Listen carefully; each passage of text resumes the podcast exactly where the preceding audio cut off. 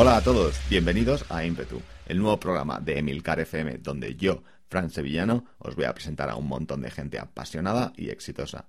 Lo que tienen en común todas estas personas es que, de una forma u otra, han luchado por hacer lo que les gusta y tienen éxito con ello. Quiero que conozcamos a gente de todos los ámbitos. Empezaré hablando con amigos míos, gente del mundo de la tecnología y de las startups sobre todo. Pero tampoco quiero limitarme a eso. Me gustaría entrevistar a gente de todos los ámbitos, ya sean deportistas, cocineros, fotógrafos, eh, lo que sea, pero eso sí, gente con pasión, que lucha por sacar sus propias ideas y que tienen éxito con ello. La idea es aprender cómo lo han hecho para llegar a donde están, cómo trabajan cada día y cuáles son sus objetivos y motivaciones. Quiero saber sus trucos y sus rutinas para poder también aprovecharlos yo en mi día a día. Quiero obtener ideas, quiero hacer nuevos amigos y quiero que todos juntos aprendamos unos de otros para mejorar cada día. Como estoy comenzando con esto, me vendría genial que me dieseis mucho feedback. Para ello podéis entrar en emilcar.fm barra impetu y escribirme por ahí. También podéis ir a facebook.com barra impetupodcast o en twitter arroba. Eh, os animo a que interactuáis conmigo y con los invitados, a que eh, me comentéis qué preguntas os han gustado, cuáles no, eh, qué cosas debería haber preguntado y no he hecho, en fin, cualquier tipo de comentario será más que bienvenido. Hoy vamos a conocer a Analía Plaza. Aunque ahora mismo no ejerce de periodista, Analía lleva muchos años hablando sobre tecnología y su entorno en medios tan importantes como la revista Emprendedores, El Confidencial o El Diario. Su creciente interés por la industria le ha llevado también a trabajar en empresas de tecnología, como Minube, la famosa y premiada aplicación de viajes. Ahora mismo trabaja en CityMapper, una de las mejores apps de transporte público que existen, donde Analia dirige su funcionamiento en Madrid y Barcelona. Me gustaría que echaseis un ojo al perfil de Analia en Twitter. Su nombre ahí es la la la lia. Podéis encontrar un enlace a su blog que ella dice que todavía está en beta, pero ya contiene algunos artículos que están súper bien. En esta entrevista hablaremos, por supuesto, sobre su trayectoria, los comienzos en el mundo del periodismo, su salto a las empresas de tecnología y por qué está muy contenta de no trabajar ya más para los medios. También nos va a contar los consejos que les da a sus estudiantes de periodismo cuando le preguntan sobre cuáles son las mejores salidas en el tiempo que vivimos. Como sabéis, siento mucha curiosidad por los hábitos y las rutinas de la gente, y con Analía no va a ser de otra forma. Eh, le voy a preguntar sobre, sobre su rutina de trabajo, sus horas favoritas para trabajar, el, cuándo escribe, cómo escribe, en fin, todas esas cosas. También hablaremos de cómo crea alguno de esos extensos artículos por los que es tan conocida. Así que, para que nos cuente estas y otras muchas cosas, sin más dilación, aquí tenéis a Analía Plaza. Hola Analía, ¿qué tal? Hola, buenos días. ¿Qué tal? ¿Cómo estás? Bien, muy bien. Bienvenida al programa. Un placer tenerte conmigo. ¿Cómo, cómo te gusta que te llamen más, Analía o Lía? ¿O de pues ambas está bien. Lía suele ser para, no sé, me, lo empecé a poner porque a Analía le resultaba muy complicado a alguna gente, eh, pero bueno, eh, ambas está perfecto. ¿Y el nick este que tienes en Twitter, bueno, y en más sitios de la la la la Lía, de dónde viene? Pues no lo sé. De muchos años en internet, supongo. En algún momento lo puse y ya se quedó. Ajá. Sí, es curioso, ¿no? Tus, tus nombres y tus los dominios que tienes. ¿no? bueno, tu blog es lia, lia.do, ¿no? Liado. Sí, bueno, es que tenía lia.la que me hacía mucha gracia porque era de Laos y ahora andaba buscando porque quería abrir un nuevo blog y bueno, todavía no le he puesto nombre y supongo que le compraré algún otro dominio en el futuro. Pero para empezar, bueno, me gustaba lia.me, pero estaba pilladísimo. Entonces dije, bueno, pues lia.do hasta que encuentre algo mejor. Y cuando alguien te pregunta a qué te dedicas, ¿cómo sueles responder? Pues eh, ahora mismo eh, hago Citymapper, entonces es, mi respuesta. Hace unos meses sí que te hubiera dicho soy periodista, pero justo ahora mismo es que ya no, o sea, no trabajo con medios y tampoco estoy haciendo periodismo realmente, estoy escribiendo un blog. Entonces ahora mismo pues llevo Citymapper en Madrid y Barcelona. Bueno, pero digamos en, tus en tu tiempo libre sí que sí que haces algo de periodismo, ¿no? Todavía. Bueno, tengo el blog, no, no estoy haciendo nada, nada más. ¿Y, ¿Y, qué tal eso de no, de no ser periodista y haber pasado a otra cosa? ¿Te, Súper bien. ¿Sí? soy muy feliz. ¿Y eso?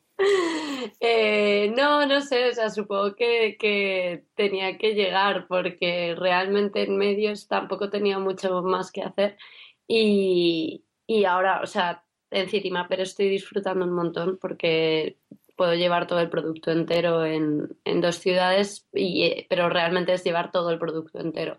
Eh, desde la atención al cliente hasta el marketing, pasando por lo de dentro, todo lo que pasa dentro de la app. Entonces eso es genial. Y luego, por otro lado, para escribir, prefiero escribir eh, bajo mi dominio, ¿no? Y, depender solo de mí misma, no, no depender de ningún medio. Entonces, nada, muy bien. No podría haber sido mejor el cambio. Muy bien, me, alegro mucho. y, y bueno, ¿qué, ¿qué diferencias hay en tu trabajo? Bueno, aparte, es, bueno, es, es, algo completamente diferente, ¿no? Y sí. Ya has explicado que ¿Qué es, ¿Cuáles son las diferencias entre trabajar ¿no? para, un, para un periódico, como has hecho para varios, para varios periódicos, y, trabajar para, para una empresa de. Bueno, es, que, es que realmente yo nunca he trabajado para un medio. Eh, lo único que he hecho ha sido colaborar. Entonces, no, o sea, yo no sé muy bien cómo es la vida de dentro. Yo, cuando era más pequeña, sí que estuve en una redacción, en la redacción de la revista Emprendedores o sea, nunca a tiempo completo, ¿vale? Siempre, siempre a tiempo parcial. Y, y ahí, o sea, esa es mi única visión de lo que pasa dentro de un medio, pero también es cierto que es un medio en papel y es un medio mensual.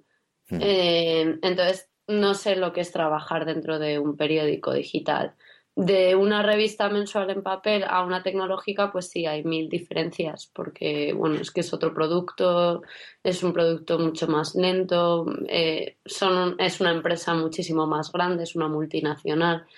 Entonces, simplemente va todo más despacio, pero los procesos están mucho más establecidos y el producto está mucho más definido.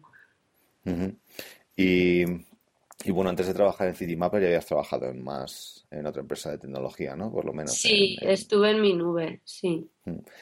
Y, y cómo, cómo ha influenciado el haber trabajado en empresas tecnológicas luego para, para hablar de, tecnología como, como, periodista. ¿Tú crees que, pues que ha influenciado de alguna forma? Claro, sí, porque, hombre, a ver, también una de las razones por las que yo fui a mi nube era porque me apetecía probar eso para, o sea, empezó a suceder que, que, pues hacia 2009 o una cosa empezaron a hacer startups en España y yo desde la revista Emprendedores yo las veía, ¿no? Y, y me interesaba, me interesaba Internet, entonces entrar dentro de ellas me iba a permitir verlo desde dentro. Entonces, eh, tanto en mi nube, mi nube quizá vi más bueno, cómo se trabaja en una empresa así, cómo, cómo son estas empresas, cómo funcionan estos modelos y encima, pero estoy entendiendo mucho mejor la tecnología. Entonces, claro, a la hora de escribir, pues es, o sea, tienes mucha más perspectiva, ¿no? Conoces el sector y crees o creo que es más difícil que alguien me la cuele porque, porque entiendo mejor, o sea, no, nunca estás a salvo, ¿no? De que alguien te mienta y tú te lo creas, pero entiendes mucho mejor todo. Entonces, siempre, siempre vas a aportar más valor, ¿no? Que, escribiendo de algo que desconoces en absoluto. Que luego también tiene el peligro de escribir para los expertos en vez de escribir para, para, para gente real, ¿no? Que, a veces entiendes tanto y te vuelves tan de, dentro de ese mundillo que puedes perder un poco la, no sé, como, como el llegar a gente que no lo entiende. Sí, sí, que una vez que ya entiendes algo es difícil pensar en cómo es no entenderlo, ¿no? Exacto, sí, sí, sí, sí, justo. Y, y entonces esto lo ves, lo ves como, pues digamos, trabajar en tecnológicas, hacer producto, lo que estás haciendo ahora, ¿lo ves como, como un fin en sí mismo o es más un, una, digamos, un, un, un, paso que tienes que dar para luego, digamos, ser más completa a la hora de escribir sobre tecnología? O... Pues si te digo la verdad, no lo sé. O sea, eh, sé que estoy aprendiendo un montón y que dentro de un medio ahora mismo no, o sea, no podría aprender todo lo que estoy aprendiendo ni, ni, ni hacer todo lo que estoy haciendo.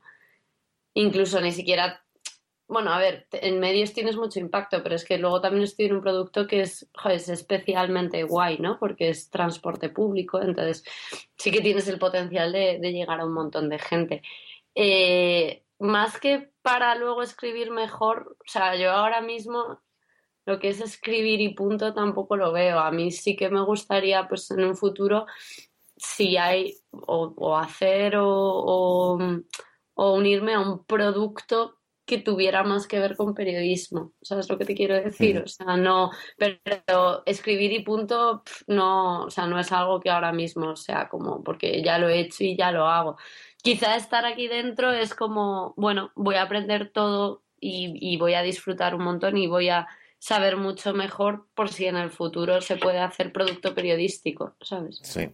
¿Y hay algún producto ahora mismo en el que te fijes que te gustaría trabajar dentro de, digamos, de, esto que hablas de productos periodísticos? ¿Hay algún eh, en España probablemente no. Eh, eh, tengo observadas, bueno, no sé cómo serán estas nuevas que están haciendo. O sea, sé que Quartibox no sé muy bien cómo lo hacen. BuzzFeed me llama un montón la atención porque BuzzFeed yo creo que es una empresa de tecnología y, todo lo que les he leído de tecnología, o sea, se nota que que, bueno, están desarrollando para hacer el producto, bueno, empezaron haciendo más cosas de, gatos y cosas así, pero, pero luego están haciendo más periodismo. Pero es cierto que creo que toda la tecnología que tienen por dentro se ha creado para resolver sus propias necesidades, ¿no? Entonces, eso es un poco lo que me llama la atención, que sí que están creando herramientas para lo que ellos necesitan.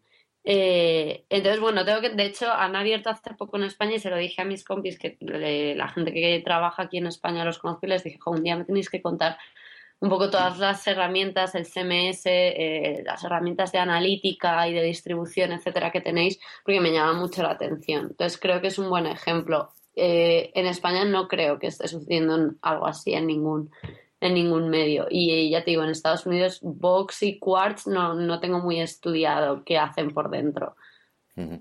Y pero qué aporta, o sea, qué aportan, yo es que bueno, no tengo, no tengo ni idea de, de esto, ¿no? Pero qué aportan o qué cosas o qué desafíos se enfrentan para necesitar herramientas o cuáles son los desafíos que tiene ahora mismo el, Hombre, pues a ver, es muy diferente. Eh, a ver, es muy diferente trabajar con un CMS del infierno y del siglo pasado, ¿vale? Como, como hay en muchos medios españoles, medios que además son digitales puros. Yo pensaba que tenían CMS mejores, pero no, ¿vale? Eso te quita mucho tiempo y te limita muchas veces en la forma de hacer las cosas. Eh, entonces, el CMS que tiene BuzzFeed, por ejemplo, yo creo que está muy bien. Luego tienen herramientas de analítica y... A ver, te lo tendrían que contar ellos, yo no lo sé, yo es lo que he leído. Pero, pero sí que sé que, pues pueden hacer mucho A-B testing de titulares, ¿vale? Eh, tienen probablemente mm, temas de analítica más avanzados para ver qué lo está petando, en qué momento lo está petando, eh, hasta qué nivel del texto eh, alguien lee, ¿vale? Es un poco, va por ahí, ya te digo, no, es más lo que he leído que lo que sé, entonces deberías hablarlo con ellos. Pero sí que creo que se ha creado tecnología para ir resolviendo sus propios problemas. Sí, ya, ya creo que entiendo mejor por dónde, por dónde vas. Y, bueno, ya que estamos hablando de, periodismo, eh, pues eso, quería preguntarte pues cuáles son un poco, eh, digamos, los desafíos a los que se enfrenta ¿no? el, periodismo o por dónde ves tú que puede tirar el, periodismo de aquí a, unos, a unos años, porque bueno, todos sabemos que el negocio en, en papel pues, pues va para abajo, ¿no? Y entonces en, digital, eh, ¿cuáles son los desafíos a los que se encuentran y mm. cómo, cómo ves bueno, a ver, es que realmente, o sea, yo ahí diferenciaría periodismo de medios, ¿no? Y de negocio periodístico. Eh, lo que tengan que hacer los medios, pues es que, mira, ni lo sé, ni me preocupa. Es su negocio, ellos sabrán, ¿no? Sé que, bueno, eh, han ido lentos y, bueno, ahí hay mucho debate, pero la verdad es que yo no, nunca ni he querido participar ni, ni es algo que me preocupa demasiado. Eh, el tema periodismo es que no lo sé, yo lo veo igual que siempre. O sea, yo, yo siempre he hecho un poco lo que me ha apetecido y lo que he creído que, que, que, bueno, un poco lo que me han enseñado a la hora de contar historias. Eh, y es cierto que, bueno, hay muchas historias y sobre todo se pueden contar de muchas maneras diferentes y, joder, mucho más barato, ¿no? Entonces, es, es que eso no cambia realmente. O sea, eh, bueno, pueden cambiar las narrativas o la forma de hacerlo, la forma de llegar a la gente, pero ahí ya cada uno pues que experimente y, decida, porque, porque realmente herramientas a tu disposición y formas de llegar a la gente tienes, o sea, tienes un montón y tienes más que nunca. Entonces, para hacer periodismo, aprovecharás. Para hacer negocio del periodismo, pues no lo sé. Es que ahora tampoco es mi, mi gran preocupación. Entonces, el que tenga que hacer negocio del periodismo, que se lo plantee. Y cuando tú empezaste en esto del periodismo, eh, ¿sabías, sabías un poco a... ¿Tenías claro lo que querías hacer o fue un poco, eh, fue un poco suerte o...? Eh, mm, a ver, o sea, yo sabía que quería ser periodista, o sea, siempre he querido ser periodista. De, pequeña siempre estaba pues haciendo mis revistas en papel, luego en ordenador, etcétera. Y, y, pero realmente es que yo empecé muy pronto de casualidad, entonces eh, ha sido un poco como que me ha ido llevando todo por este camino y, he terminado, bueno, ya ni siquiera, ¿no? Pero por donde he ido han ido, sido, ah, han ido siendo casualidades, ¿vale? Eh, no sabía dónde me metía, pero porque tampoco me lo había planteado, porque ya te digo, no, o sea, antes de, yo empecé a trabajar antes de hacer la carrera en un medio ya. Eh, yo eso no me lo había planteado. Entonces supongo que hay que cambiar todo. Cuando empecé la carrera de periodismo no tenía ninguna expectativa medio, no sabía muy bien ni qué tipo de periodismo, ni, ni, ni conocía la industria, ni, ni sabía cómo se entraba, ni nada. Entonces fue un poco todo previo. Antes de planteármelo ya estaba dentro. Ya. Y antes de, ¿y en qué momento decides empezar la tecnología? ¿Fue una casualidad también? Sí, es que tampoco lo decidí. O sea, a ver, lo que sucedió fue que yo empecé en emprendedores y eso con 18. Entonces yo empecé haciendo eh, más temas de empresa y de economía. Y sí que es cierto que antes de meterme en la carrera tuve ahí una, medio me planteé estudiar economía y periodismo porque me gustaba la economía, pero bueno, al final pasé, o sea, fue una cosa de un mes, me duró un mes y no lo hice. Entonces, es cierto que luego trabajando en la revista me sentía cómoda, o sea, no es que fuera mi sueño, pero me sentía cómoda, escribiendo de empresas y de economía, etcétera. Y, de hecho, o sea, mis primeros temas fueron de, de empresas más tradicionales, o sea, no de tecnología. Eh, luego, claro, es cierto que, a ver, yo estaba mucho en Internet, me gustaba mucho Internet, estaban pasando cosas, estaban naciendo empresas eh, más de Internet, como mi nube, por ejemplo, y, y mi jefe me empezó a encargar más temas relacionados con eso, con, pues, no sé, hice analítica web, hice SEO, empecé a hacer cosas más de empresas de Internet y luego empecé en mi nube. Entonces, fue un poco todo eso lo que, lo que me, llevó a, me llevó a escribir de negocios de, Internet. Y luego que me, gustan porque, porque creo que son un poco diferentes. O sea, el sistema económico en el que se sustenta eh, toda la tecnología y todas las empresas tecnológicas ahora es diferente, ¿no? Y, y, la cultura que está generando también. Entonces, fue un poco por ahí. O sea, no sé si yo escogí o me escogió a mí, ¿no? Pero vamos, es un área en la que me siento cómoda, pero que luego tampoco, lo que he dicho siempre, o sea, nunca digas nunca, o sea, no, no conviene, yo creo, cerrarse. se está muy guay especializarse en algo, pero bueno, de vez en cuando tampoco viene mal ver otros temas y explorar otras cosas o buscar otros puntos de vista que te permitan ampliar. Mm. Y, y si alguien estuviese en la tesitura de empezar a estudiar eh, o que quiere estudiar periodismo, eh, ¿qué le recomendarías? Pues, a, ver, no sé si que no lo hiciera, porque es que realmente la carrera no, no vale para demasiado. O sea, no sé si alguna universidad ha metido planes de estudio un poco mejores, pero bueno, o sea, la bibliografía que te dan y, y un poco las bases que te dan, yo siempre digo, yo aprendí más en el instituto, o sea, no, en la carrera no me enseñaron gran cosa, pues salvo darme algunos libros de sociología, de teoría de la información, teoría de la comunicación, etcétera, que bueno, no, no es muy difícil hoy meterte en Wikipedia y, ampliar tus conocimientos. Eh, la carrera no sé, no, no sé si aporta demasiado.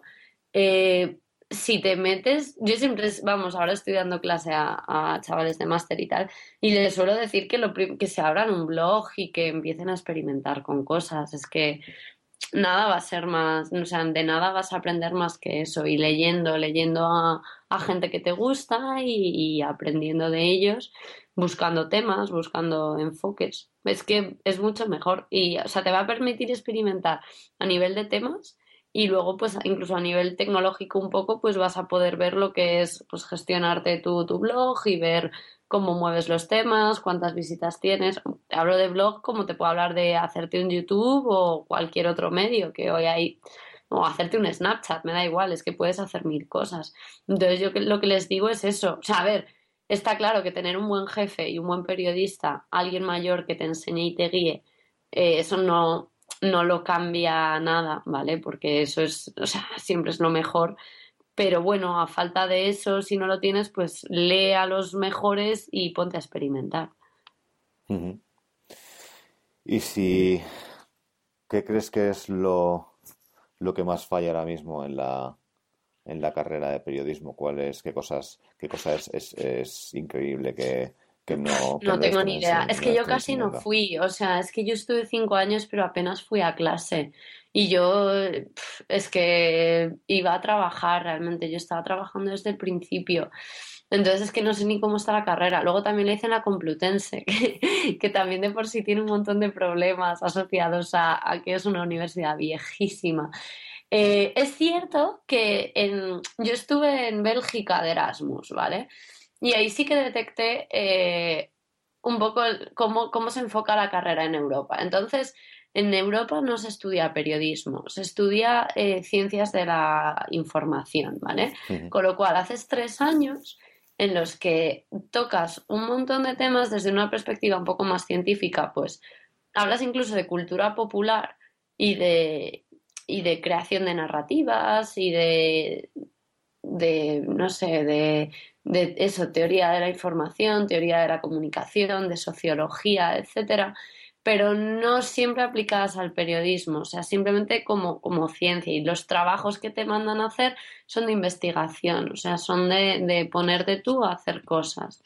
Y bueno, no sé si, si habéis estado de Erasmus o has tenido la oportunidad de estudiar en una universidad de fuera, el nivel científico que te exigen es superior al de. Y te hablo de Bélgica, ¿sabes? Que tampoco te hablo de Alemania o Francia, que son como mucho más estrictos. Em, te exigen, un, o sea, bueno, te exigen hacer unos unos trabajos pues por lo menos bien referenciados y con literatura y bien citados, etcétera, ¿vale? Eh, y esos son tres años. Y luego haces un máster en lo que te dé la real gana, ¿vale? Que puede ser ya más eh, algo enfocado a periodismo o no. Incluso eh, en Bélgica, donde yo estuve, la escuela de periodismo era algo como, como un FP, o sea, algo como muy práctico, o sea, un sitio en el que tú vas y estás dos años y estás pues con, te dan medios para grabar y medios para hacer radio, etcétera. Y estás practicando desde el primer momento. Entonces es un poco, eso es lo que yo vi en Bélgica y me gustó, ¿vale? Porque es eso, lo que yo, el Erasmus que yo hice no tenía mucho que ver con periodismo, era más ciencias de la información. Entonces eso estaba bien. Aquí lo intentan mezclar y, darte, entonces como lo mezclan se quedan un poco a medias de ambas cosas. Entonces no, no te llega, o sea, te aporta cosas, pero tampoco tampoco sales con una gran revelación de la carrera, ¿sabes? imagino que, que para dedicarte a, es, fundamental eh, tener un, título de, periodista para dedicarte a... A ver, no, yo, o sea, yo con 18 años estaba cubriendo ruedas de prensa y con 20 estaba yendo a viajes y con 21 estaba escribiendo reportajes, o sea, no, no. ¿Y, por, qué lo estabas, por qué lo estabas haciendo tú y no alguien que acaba de terminar eh, periodismo, por ejemplo? A ver, es un poco cómo funciona el mercado. Eh, yo empecé de prácticas, vamos, de prácticas. Yo tuve la suerte de con 18 años en meterme en una redacción y me dijeron que me quedara y yo pues me quedé encantada porque me parecía guay, o sea, no la carrera tampoco me quitaba mucho tiempo y, estar allí pues joder, era, era guay, además ganaba bien, entonces tenía dinero, estaba estaba dentro de una redacción haciendo cosas y como era la más joven y, era una redacción muy pequeñita, pues podía podía quedarme con todo lo que no querían, ¿vale? Que a lo mejor era pues eso, ir a cubrir viajes, ir a ruedas de prensa, hacer páginas del final que nadie quería, pero a mí me parecía fantástico. Eh, entonces, ¿se necesita una carrera para eso? Pues honestamente creo que no. yo lo estaba haciendo y he conocido a gente que, bueno, hay muchos periodistas que no son periodistas, que es gente que ha hecho otras carreras y luego se ha puesto a, practicar. Es que no lo necesitas. No, o sea, no sé cómo es en informática o en diseño vuestras cosas, pero tampoco creo que sea fundamental. O sea, mm, salvo, salvo titulaciones tipo ingeniería y las que están reguladas, o sea, ingeniería, eh, arquitectura Mm, o, medicina, que son las que están realmente reguladas. En el resto, una cosa es tu licenciatura y otra cosa es el mercado laboral, ¿no? Y, o sea, yo por eso, o sea, yo lo he dicho siempre y de hecho, o sea, por eso me mola lo de Bélgica, porque en Bélgica realmente tú lo que aprendes es, o sea, lo que te están dando es tanto bibliografía como métodos para, para hacer unos ensayos mucho más científicos. Entonces, no te están enseñando cosas de mercado laboral, te están enseñando, eh, bueno, pues lo que debe ser una formación académica, ¿no? Que es lo que debe ser la universidad. No, siempre, siempre he querido separar ambas cosas, el mercado laboral y formación académica. Creo que no, no deberían ir ligadas. ¿Y, qué, qué cosas crees que se deberían enseñar a la universidad? O sea, ¿y qué cosas deben, por qué crees que deberían ir separados? Pues porque, a ver, una cosa es la formación académica y otra cómo está el mercado laboral. Entonces, o sea, es lo que te digo, o sea, mi, mi, mi experiencia en Bélgica fue que a mí me enseñaron a, estudiar temas y, y, a, y a producir mi, entre comillas, propio conocimiento. O sea, cuando tú haces unos trabajos allí, pues, pues tienes que producir algo, ¿no? O sea, tienes que hacer como tu propia investigación bueno, que sea bibliográfica, ¿vale? Pero tienes que hacer trabajos que estén bien hechos y bien referenciados. Eh, eso no tiene nada que ver con lo que luego te va a exigir el mercado laboral. Ya, a lo mejor es un poco más la base, ¿no? La teoría, algo que... sí, y la, y la forma de hacer las cosas. Que luego justo en periodismo tiene que ver, pero que en otras carreras no tiene por qué. Y bueno, volviendo a esto de, de cuando te metiste en la primera redacción, que es un, es un momento que parece bastante, bastante importante, ¿no? ¿Cómo, por, qué, ¿Por qué decidiste hacerlo? ¿Fuiste un día a la carrera y dijiste esto es un esto no me gusta, voy a intentar buscar trabajo? ¿O cómo, no, fue? No, eh, a ver, fue casualidad. Eh, o sea, eh, estábamos en agosto. Yo la carrera la empecé como en octubre. Y, bueno, yo había estado un mes en Estados Unidos, volví, bueno, era agosto y no tenía nada que hacer. Entonces sí que em, empecé a currar aquí en Tres Cantos y luego además mi madre era secretaria de la revista Ragazza, que era una revista de adolescentes y Ragazza estaba en la redacción, estaba enfrente de la revista Emprendedores.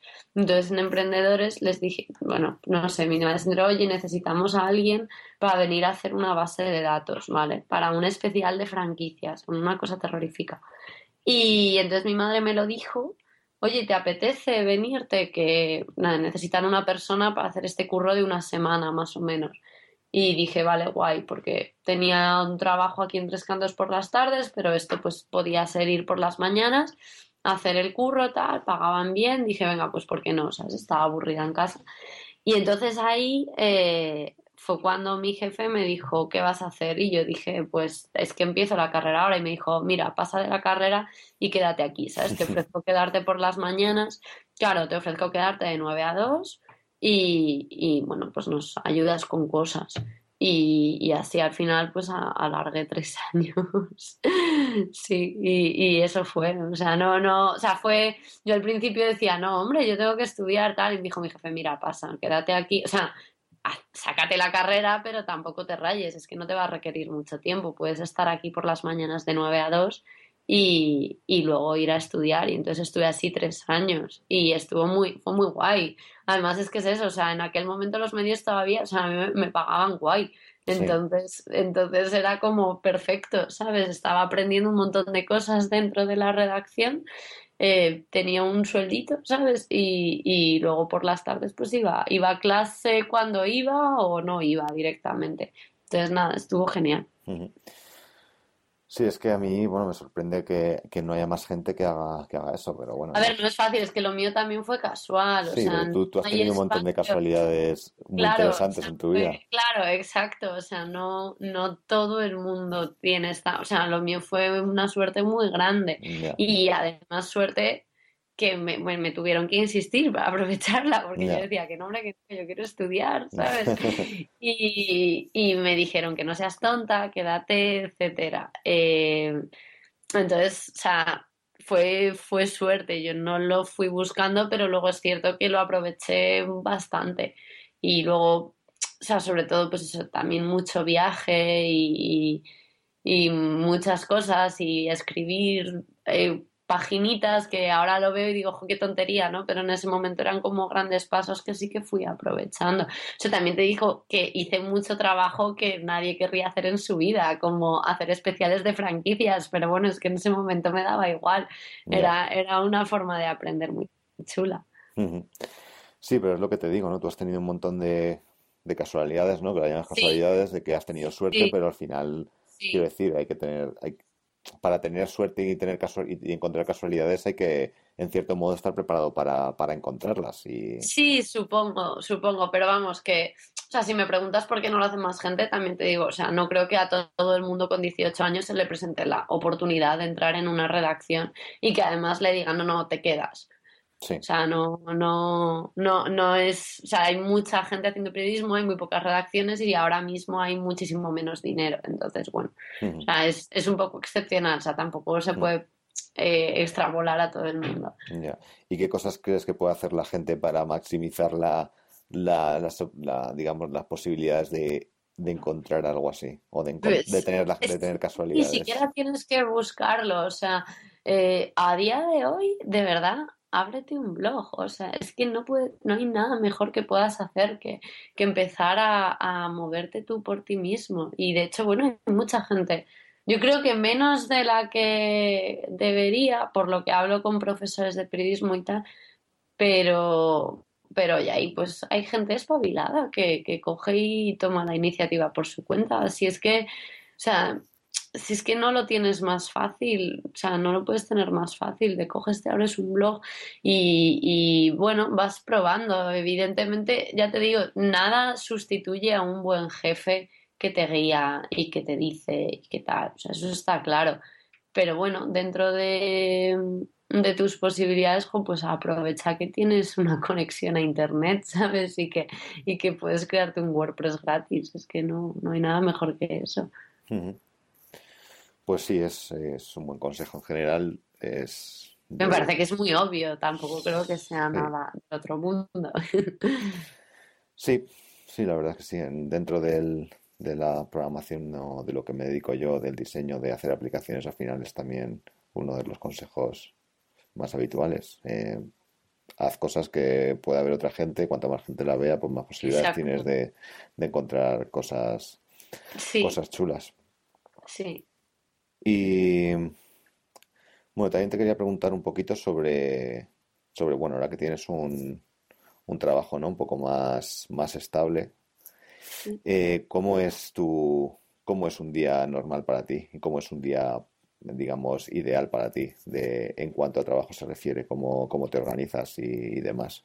Pues buena pregunta porque no soy especialmente buena en eso, pero eh, a ver, ahora mismo, eh, digamos que en el último mes eh, he conseguido ser un poco más estable.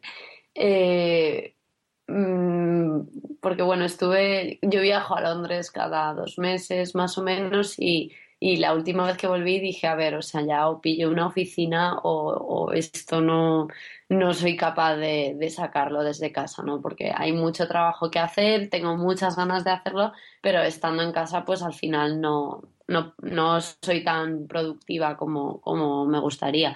Entonces, ahora mismo estoy muy de, bueno, pues me levanto tranquilamente, hago alguna cosa mientras tomo el café, yo qué sé. Eh, no sé, pues responder correos, meterme un poco en, la herramienta de user support para, ver si ha pasado algo grave, etcétera.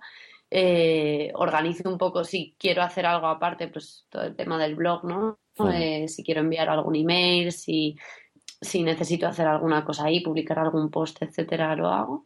Eh, me voy al gimnasio, que me pilla al lado de casa, y luego pues a la que subo y me doy una ducha y, o sea, por las mañanas voy con la calma, ¿sabes? Hmm. Eh, como tranquilamente en casa, mientras igual hago alguna cosa más, eso, de, mi blog o de mis, mis clases o mis cosas aparte.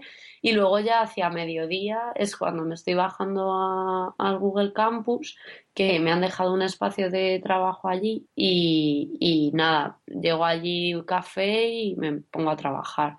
Entonces, estoy intentando trabajar un poco pues desde mediodía hasta las quizá nueve, nueve y media de la noche, porque allí en Londres es una hora menos y además eh, la tendencia es trabajar por las tardes. Entonces, bueno, eso, eso hago. Sí. O sea que más o menos utilizas la, la mañana para tus cosas no más, más personales y luego ya. Y bueno, y para estar tranquila, ¿no? O sea, para, para no. O sea, sobre todo un poco por eso, porque el ritmo de trabajo en Citymapper es más que las cosas suceden por la tarde.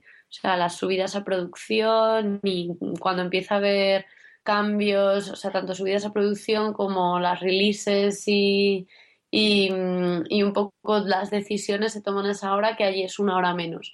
Entonces me viene bien estar conectada por la tarde. Entonces aprovecho para las mañanas estar en casa más tranquila y, eso, ir al gimnasio, ir a la compra, yo qué sé, pues las cosas de la vida real. Pero vamos, que llevo un mes así, ¿eh? que es que tampoco soy yo muy buena en, en, organización de rutina. No se puede decir que tenga una gran rutina, la verdad.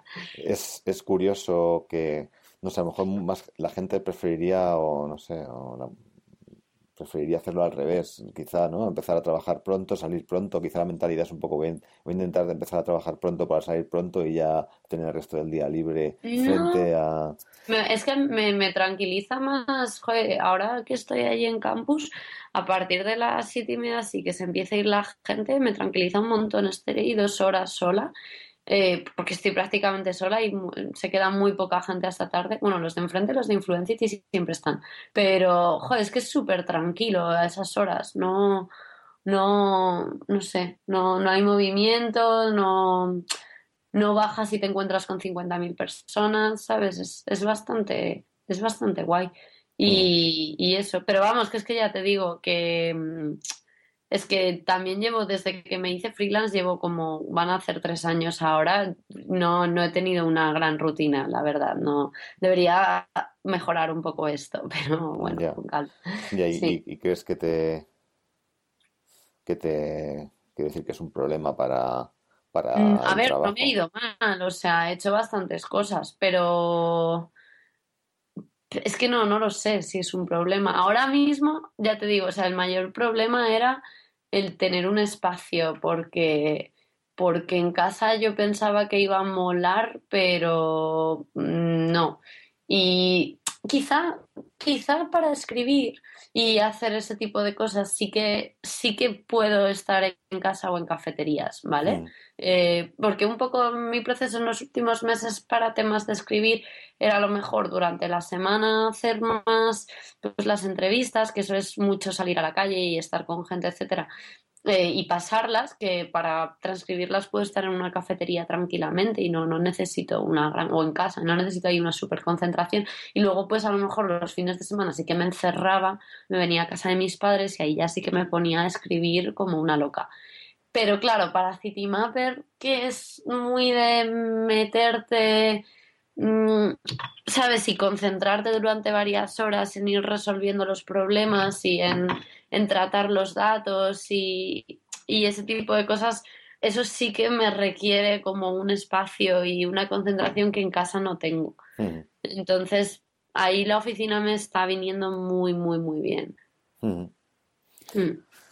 Es curioso porque yo yo donde más concentración tengo es en, casa. También trabajo en, casa más, bueno, algunos días a la semana.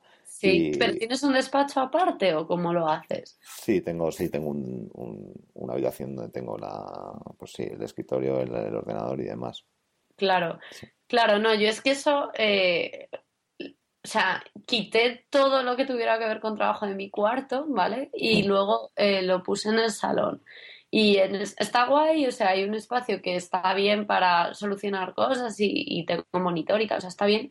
Pero bueno, es que, es que mi mejor amiga trajo un gato a casa, ¿vale? Entonces esto también se convirtió como en una distracción más. Entonces añádele a todo, además, un gatito que no te deja en paz. Entonces era, era imposible eh, hacer, es que hacer todo el trabajo ese de ya digo, es muy de concentrarse en ver dónde está el problema, solucionarlo, quizá hablar con mis compañeros por Slack eh, o luego meter datos o tratarlos, etcétera. Ahí necesito concentración y, en casa no la tengo mismo. Pues, pues sí. Y, y, bueno, últimamente, o por lo menos yo, tus, los artículos que, o por donde te empecé a conocer yo fue, ha sido por algunos otros artículos que has escrito enormes sobre pues, el de Twenty, el de... Eh, ¿cuál, fue, ¿Cuál fue el otro? Twenty Fever han sido sí, Twenty Fever, sí. Y, y bueno, y la verdad es que cuando los leí me, dejaron flipado de, ¿no? del, del, del, tamaño y de la, digamos, del, del trabajo que, que debe llevar un artículo de, de esos. Eh, ¿Siempre te ha gustado el, digamos, este tipo de, de formato o ha sido recientemente que has, que has empezado a...? Bueno, a ver, o sea, si miras lo que tengo publicado, quizá no eran cosas tan grandes, pero tampoco las desmerecería porque no, o sea, estaban curradas, ¿sabes? Siempre, siempre me he currado las cosas. Eh, viene, eso es herencia de la revista ¿eh? y herencia del papel, porque en papel, o sea, cuando te haces reports a cinco páginas y tal, no, no, no son precisamente ligeros. Eh, es cierto que eran otro tipo de enfoques, quizá más prácticos o sí, más, recopilaciones, ¿no? Que, grandes historias, pero vamos, que no, no, no es nuevo que yo haga esto. Lo que pasa, o sea, lo que pasó tanto en Twenty como en Fear, o sea, Twenty fue una propuesta de, de Victoria, no era un tema que yo ya tenía mirado, pero la, la idea que yo tenía de hacerlo era más sencillita, pero vino Victoriano de Graphics, me, me contó Graphics y hablamos de hacerlo con Graphics y ahí fue, fue más, o sea, hacer como un análisis más, más profundo y ese moló mucho.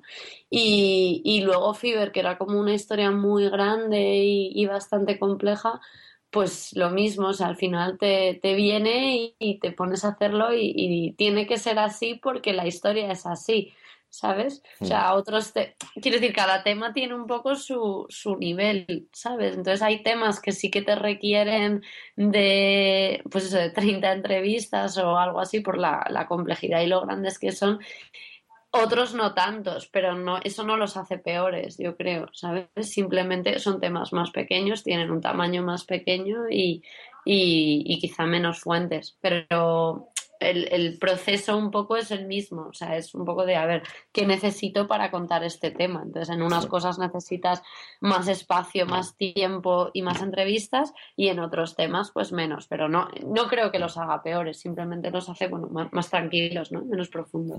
Sí, uno que me flipó fue el de, el de Hawkers, este de los, de los chicos de las... Claro, el de Hawkers, por ejemplo, era un tema más sencillo, o sea, yo realmente lo único que hice fue ir a verles y hacer una entrevista. Eh, ese tema, o sea, funcionó muy bien, era, era una grandísima historia y yo a todo el mundo le digo, oye, si tenéis estas historias, contádmelas, ¿sabes? Porque, porque creo que se me da bien escribirlas. Pero ese tema era mucho más sencillo y ese tema me lo hice en nada. Fui, les llamé, oye, ¿puedo ir a veros tal? Me, me planté allí y volví con la entrevista y creo que fue en un fin de que me lo escribí, o sea, no no fue muy complejo de hacer y también estaba guay, ¿sabes?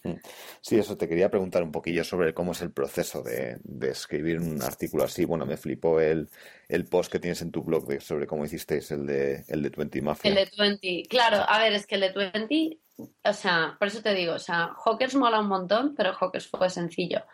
20 mola y 20 fue, fue más de análisis, yo creo, porque ahí lo que había que hacer, bueno, si has visto el post lo pone, había que hacer bastante como análisis de, datos, ¿no? De, a ver, eh, creemos o tenemos la hipótesis de que la gente que ha salido de Twenty o está montando cosas guays o ha terminado en tecnológicas extranjeras chulas y, podemos analizarlo y luego además analizando nos dimos cuenta de que había un componente importante que era gente que se había ido a tecnológicas españolas y, entonces fue ir haciendo eso y reconstruyendo historia y ahí ese eh, a nivel de entrevistas por ejemplo fue más sencillo porque como era un tema muy positivo y, y hijo, la gente que trabajaba en Twenty era muy buena. Entonces, eh, todo el mundo estuvo muy dispuesto desde el principio y las entrevistas no eran muy complicadas. O sea, era preguntarle un poco a la gente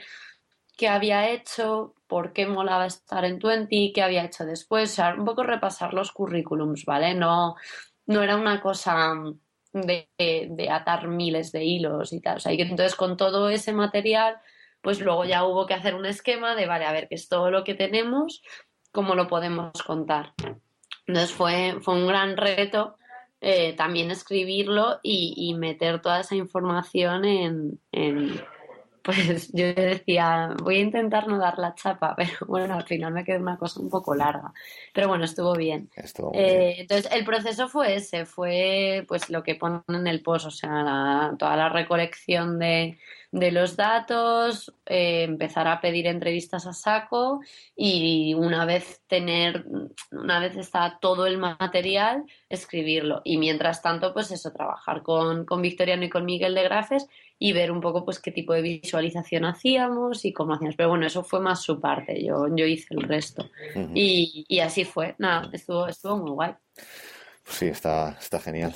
Y, y bueno, para toda la gente que, escucha, pues pondré el enlace al, a estos artículos de los que estamos hablando en las, en las notas del episodio. Y bueno, por las por las razones obvias, la parte, una de las partes que a mí me interesan no es, es la parte de las entrevistas y un poco cuáles son tus, tus trucos o cómo consigues que la gente, ¿no? Cómo consigues eh, que la gente te cuente lo que tú quieres que te cuente en una entrevista y cómo... Bueno, mira, mi, diapositiva favorita cuando doy clases es una de un GIF de una chica bebiendo vino, ¿vale? O sea, siempre digo que la mejor herramienta que tiene un periodista es eh, salir a tomar unas cervezas, un vino con la gente. O sea, nada cambia el, el llevarte bien con alguien, ¿vale? Y el, el dar confianza y y que te cuenten, que te cuenten historias. Ya te digo, en el tema de Twenty era fácil, porque es que al final estás preguntando de por, tu por el trabajo que estaba haciendo una persona y,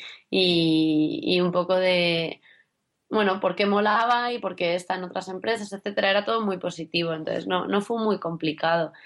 Trucos es eso, o sea, yo creo que es ser empática y, y dar confianza a la persona. Eso también puede ser un problema, ¿eh? El dar más confianza. Eh, de la necesaria, entonces alguien te cuenta cosas más de la cuenta y luego, luego se echa para atrás cuando, cuando lo ve publicado y dice, no, esto te lo he contado como amiga, no, a ver, me lo has contado como periodista, te he puesto una grabadora delante. Pero bueno, eso ahora mismo, por ejemplo, que estoy más tranquila y estoy haciendo como el blog, pues se lo digo mucho a la gente de, de, de oye, o sea, guay, pero, pero, o sea, si hay alguna cosa que no quieres que cuente, por favor, o sea, indícamelo claramente. Para, para yo no irme de la lengua, incluso pues les dejo ver los textos antes en plan de, oye, o sea, ya que me estás dando una historia, que, sea algo de los dos, ¿sabes? No, no solo un, bueno, yo te pregunto y ya haré lo que me dé la gana, sino un, oye, está, ¿estás de acuerdo con esto? Pero eso he tenido que cambiarlo un poco porque, porque claro, al, al hacer tu propio blog también bajas un poco el, ¿no? Oye, no soy el confidencial, no soy un supermedio, o sea, soy simplemente yo. Entonces te tengo que dar la confianza suficiente como para que me cuentes algo.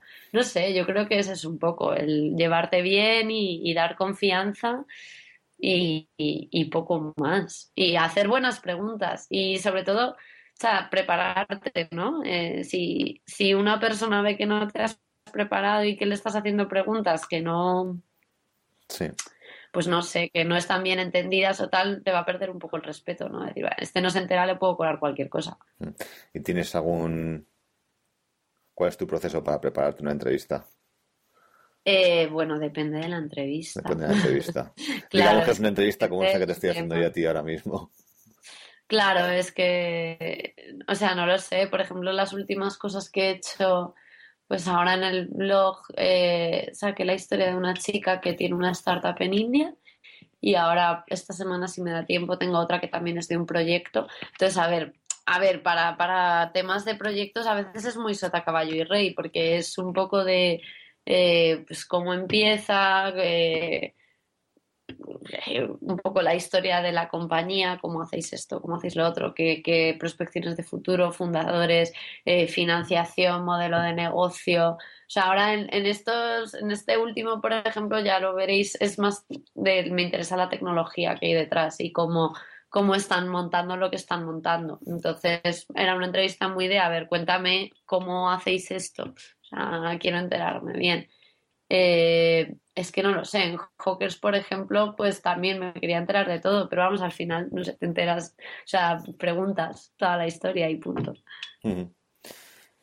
Sí, claro, porque yo ahora me, bueno, me veo la, tesitura de que quiero que esto sea más una conversación, ¿no? Que no quiero que sea, sea una, serie de preguntas con unas respuestas, sino que esté claro. en, en plan conversación, pero claro, también hay cosas que quiero que quiero pues preguntar Hombre, y no a ver, supongo que es, la diferencia también entre hacerlo grabado y, o sea, yo no he hecho cosas eh, grabadas. Bueno, miento, cuando montamos el evento, eh, el que hicimos en campus, eso sí que era un reto, porque yo nunca había moderado algo en directo y me resultó bastante complicado. Eh, lo bueno de escribir es que tú puedes hacer esta conversación y luego lo editas. Entonces sacas el jugo verdaderamente. O sea, eh, y, yo creo que haces mejor al entrevistado porque le arreglas bien las respuestas para que, quede todo como un texto muy legible. A la hora de grabarlo no sé cómo lo haría. Supongo que es muy diferente. Sí, sí, el evento este que hicisteis de Love Bubbles, ¿no? Eh, sí. Eso es, es, eso es habitual, ¿no? Porque escribiste un artículo primero, ¿no? Y luego hicisteis el, el evento. Eso fue, fue todo, o sea, para mí fue súper guay. Y de hecho tengo pendiente publicar un post un poco resumen y de cómo lo hicimos y tal. Eh, surgió la idea de hacer el evento, bueno, también fue una propuesta de, de Graphics y durante el verano ellos estaban reuniéndose con, con, investigadores y entonces iba por ahí también y entonces empezamos a hablar mucho del tema, a compartir artículos, a compartir eh, artículos científicos también. Es un tema que yo ya había escrito sobre ello, tengo ya ahí mis artículos sobre Tinder y mis cosas, ¿no? Eh, entonces luego, claro, para preparar el evento o para preparar el tema, para mí lo más, o por cómo estoy acostumbrada a hacer las cosas, era un poco como, jo, y sí, prepara un artículo, ¿sabes? Como proceso de investigación, de, a ver, esto es un tema muy complicado, que tiene un montón de variables, y, y, yo supongo que para organizarme la cabeza pues necesito investigarlo. Entonces me empecé a preparar un artículo. De hecho, el artículo primero iba a ser un poco más científico, pero bueno, al final le di la vuelta y empecé a hacerlo mucho más centrado en, empresas, ¿no? Y en, los últimos 20 años, cómo las empresas han tratado de, ponerle, no sé si remedio a este problema o bueno, cómo han creado tecnología para, para esto. Entonces, nada, al final, joder, pues al final eh, tenía mucho información y, salió un artículo bastante grande. Entonces sí que se me ocurrió de, oye, ya que además encima quería hacer mi propio blog y ya lo tenía en la cabeza y, ya había, bueno, justo pedí el dominio y vino justo como una semana antes y tal, dije, bueno, pues justo me sirve para inaugurar el blog, ¿vale? Y estaba muy guay el decir, bueno, a la hora de invitar a la gente, distribuimos el post con, con la entrada al evento, un poco para para dejar claro por dónde vamos, ¿no? De mira, esto es un poco lo que queremos tratar y, también pues para que la gente viniera con un poco de, base sobre el tema, ¿no? Porque es un tema que es así como muy amplio y tal. Entonces fue genial, o sea, y además es que como lo hice en mi propio blog y tal, o sea, me permití lo de insertar una venta de entradas dentro de un artículo que me pareció algo bastante chulo, ¿no? De, joder, tú estás leyendo y de repente te dicen, oye, vamos a hacer un evento sobre el tema, vente si quieres y regístrate aquí. Y luego sigues leyendo la movida. Y luego al, al contrario, distribuir las entradas con un enlace, ¿no? De, oye, si quieres leer un poco sobre el tema, hemos preparado un artículo que va sobre esto. Entonces, eh, sí, no sé, o sea, fue una cosa bastante. Y luego yo creo que lo que conté en el artículo no fue lo que contamos en, el evento, con lo cual hubo un complemento ahí bastante chulo.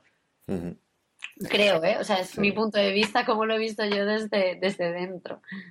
Sí, sí, estuvo, estuvo muy bien. Yo estuve en el, estuve en el evento y estuvo genial.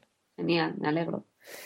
Y bueno, ya para, para ir terminando, que no te quiero robar mucho tiempo, te quería hacer algunas preguntas un poquito más eh, personales, pero no demasiado personales. Eh, eh, con esto de las entrevistas, ¿tienes, ¿tienes alguien eh, en que te fijes para, hacer entrevistas? ¿Alguien que, que, sea un ejemplo a seguir o alguien que, del que me pueda referenciar para... Para, hacer entrevistas. Sí, para hacer entrevistas. Pues ahora mismo no se me ocurre. O sea, sí justo de lo que es el género de, de entrevistas, pero bueno, si se me ocurre, te pasaré. Hmm. Eh, quizá de reportajes yo sí que tengo cosas guardadas que me han gustado y, o de blogs que, me gusta mucho, pues cómo, cómo han llevado su línea y sí que tengo más ejemplos, pero justo de entrevistas no te sé decir ahora mismo. Vale, bueno, pues si me, si me pasas algo lo pondré también en las notas del episodio para que, para que la gente lo pueda, los pueda encontrar. Vale. Y Libros, eh, creo que lees bastante, ¿no? Eh, no te creas. Yo creo que leo bastante poco, la verdad. No, o sea, pierdo mucho el tiempo en internet o lo gano, no lo sé. Eh, me he leído últimamente, me he leído Rework y me quiero leer Remote, que son de, del fundador de Basecamp. El de Data Clisen me parece lo más. O sea, me lo regaló mi, mi amigo Manu eh, por mi cumple y creo que es o sea, lo mejor que ha pasado este año. Es fantástico. Fue también tuvo que ver, ¿no? Con el, con el, tema sí, este de los Sí, claro. o sea, a ver, es que es un tema que me lleva interesando bastante tiempo y ese libro es, es increíble. O sea, me, me gusta un montón. ¿Ese libro tiene algo que ver con OK, okay Cupid? Con la... Sí, él es el... El fundador. O sea, él es uno de los fundadores, ellos son cuatro mm. matemáticos y él es desde, no sé si 2009 o 2010, la persona que se encarga de los datos, ¿no? Decidieron empezar a estudiar qué era lo que estaba pasando dentro. Entonces, escribió un blog, que el blog está muy bien, OK Trends, y luego escribió este libro. Está muy bien escrito y, además es que el tío, claro, tiene, tiene datos propios que analizar, ¿no? Entonces está, es como sociología del siglo XXI, es, fantástico. Eh, no sé qué más me he leído últimamente. ¿Hay algún libro? sí, sí, adelante, de ficción. Nada, o sea, cero. O sea, soy lo peor para leer ficción ahora mismo. Es como parece que solo quiero como cosas prácticas y útiles. Entonces, en algún momento de mi vida tendré que volver a leer ficción. Sí, a mí me pasa un poco lo mismo. Siento que, es, que, que podría estar aprovechando mejor el tiempo si... Sí, lo, lo cual es fatal, ¿no? Parece que, que todo momento de nuestra vida necesita ser productivo. Entonces, sí, sí, sí. confío en algún momento volver a leer ficción, pero ahora mismo no lo hago. Mm. ¿Y algún libro que hayas regalado más de una vez? No. ¿No? Yo creo que no. No, yo creo que no. Eh, es que no lo sé.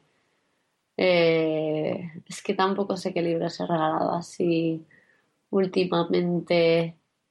Bueno, sí, no. Es que este lo he dejado y se lo recomiendo mucho a la gente. Pues el de historias de Londres. Eh, porque cuando me fui a Londres, o sea, me lo leí antes de ir a Londres, me lo leí durante Londres y me lo leí después de Londres y y me parecía, me parece que refleja muy bien lo que es Londres y es de Enrique González, este es más periodístico mm. y ese, o sea, si no lo he regalado varias veces, por lo menos lo he recomendado varias veces. Mm. Eh, otro que me han pedido alguna vez y que he recomendado mucho y no sé si he enviado, o sea, regalar hoy en día es enviar un PDF, lo cual es como más feito, ¿no? Pero... Em, el de, el de cómo escribir claro de Jordi Pérez Colomé, porque a veces me han preguntado, ¿no? Algo para escribir tal, me parece un, buen libro. Eh, incluso la escritura transparente. estuve leyendo, es cierto que este, este año estuve leyendo muchos libros de periodismo y de, y de escritura, y la escritura transparente estaba muy bien. La escritura transparente se llama el libro. Sí, es de Libros del Cao. Es una editorial que tiene libros de periodismo que están muy guays. Muy bien, pues también los incluiré en, el, en las notas del episodio. Sí. Y, y bueno, a ver qué más tengo por aquí. Eh, me gustaría preguntarte quiénes son dos o tres españoles que te, que te inspiren, por lo que te sientas inspiradas, que admires, a los que te, a los que te gustaría parecerte. Pues no sé si me van a salir tanto. Pues bueno, los que sean. Eh, eh, pues a ver, mira, a nivel periodístico yo siempre me he fijado mucho en, en Delia Rodríguez, que tiene un libro que se llama Memecracia y, y, escribió un blog que se llama Trending Topics y además hizo Verne, que es una web del país. Entonces siempre, siempre me he fijado mucho en ella, es como un poco mi, mi referente periodístico. Y mm, luego a nivel periodístico también me gustó mucho lo que hizo Jordi Pérez Colomé, ya te he recomendado el libro suyo. eh, es que me, pareció que hizo un blog muy bueno durante un tiempo y vamos, el tiempo que tuvo el blog, o sea, es un poco lo que, lo que me gusta, ¿no? De, de han hecho blogs con una línea editorial bastante definida y en formato blog, ¿vale? Entonces, ese, ese rollo me, me mola bastante, me, me parece que escribe muy clarito. O sea, para una persona que no entiende nada de política internacional como soy yo, pues alguien que se la está explicando bien, creo que es como una gran aspiración, ¿no? De, joder, quiero que pase eso con tecnología, quiero ser capaz de explicársela a, quien, quienes quizá no entienden nada del tema. Entonces te diría un poco esos dos referentes. Eh, sí, a nivel periodístico es eso. Luego a nivel blog me, me fijo mucho también en lo que ha hecho el comidista porque me parece muy guay que también ha cogido un poco lo mismo, ¿no? De, de coger un tema que está tratado 150.000 veces, pero ponerle una voz eh, diferente y, evolucionar un blog a un medio, eso me gusta mucho. Y luego, por ejemplo, también, eh, o sea, menos conocidos, pero bueno, que son como un poco referentes personales, o sea, en, en, la revista Emprendedores, en verdad toda la gente que está ahí siempre han sido como mis grandes referentes, o sea, son los que me han enseñado todo lo que sé y hacer todo lo que sé. Lo que pasa es que no son gente famosa, ¿no? Pero, o sea, Fernando, el subdirector, Rafa, uno de los escritores, eh, Pilar, Javi, o sea, todos los que están allí son muy buenos periodistas y a mí me han enseñado todo lo que sé. Y luego alguien más de mi edad que también me he fijado mucho en cómo ha hecho las cosas siempre es David. David lleva, ahora hace la sección de hoja de router, que es una de las secciones de, del diario Puntos de Tecnología, pero es independiente. Y ellos llevan ya, yo estuve, estuve colaborando con ellos mucho al principio y llevan ya, no sé si dos años haciendo eso y me parece que tiene un mérito tremendo. O sea, que el tío está gestionando un equipo de escritores, sacando temas, sacando una sección con un tema diario, etcétera, y O sea, ahí también aspiracionales como, joder, o sea, con mi edad, porque tiene mi edad, estás ya gestionando un equipo de, periodistas. Me parece que tiene un gran mérito. Sí. Mm, David, ¿qué más?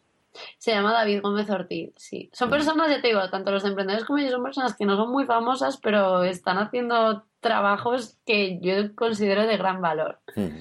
Sí. Muy bien. Y bueno, ya para terminar, la última pregunta. Eh, ¿Cuál es tu restaurante o bar favorito en Madrid? Eh... Pero que no venga la gente. Bueno, ya lo sabe todo el mundo. Mi bar favorito es La Cabra en el Tejado. Está al lado de mi casa. Es, eh, no sé, es como, como nuestro bar. Siempre, siempre bajamos ahí a, a tomar. Tienen super boca un euro y tienen tienen unas cosas que se llaman metze, que es un plato que te ponen con hummus y con puré de berenjena y con sasiki y tal. Súper barato y súper buen ambiente. Entonces siempre, o sea, si no me encuentras detrás del ordenador, lo más seguro es que esté allí. Muy bien, pues ya sabéis, no, no vayáis. No vayáis porque es pequeño y se peta. Muy bien, pues, pues ya está. Guay. ¿Dónde te pues podemos encontrar en, en, la internet, en mi Twitter, que es eso, la, la, la LIA. Y ahí viene, bueno, eh, un enlace al, al, proyecto de blog que es lia.do, pero ya te digo que, bueno, supongo que en unos meses intentaré darle un nombre más serio porque esto es una especie de prototipo de blog, ni siquiera se puede llamar blog eh, entero todavía. Muy bien, pues pues ya está. Muchas gracias por. Pues nada, que tengas un, buen domingo. Igualmente, muchas gracias por, haber aguantado todas estas preguntas ah, y, nada, nos vemos por internet. Nos vemos. Un besito. Un beso. Adiós. Una cosilla antes de marcharnos. Recordaros que podéis encontrar las notas del episodio, enlaces y demás información en emilcar.fm barra ímpetu. Os agradecería que me dejaseis un comentario ahí. También me gustaría que me contaseis qué os ha el episodio, de qué cosas me he olvidado, a quién os gustaría que entrevistase y qué cosas querríais saber de esa persona. Para ello me podéis escribir a Impetu Podcast en Twitter y Facebook. Si os ha gustado el episodio, pediros que lo votéis y se lo recomendéis a vuestros amigos. Eh, quiero eh, difundir más ímpetu por el mundo. Podéis encontrar el podcast en iTunes, en iBox y en Spreaker. Solo tenéis que buscar ímpetu y aparecerá. Y eso es todo por hoy. Muchas gracias por el apoyo y nos escuchamos en el siguiente. Chao.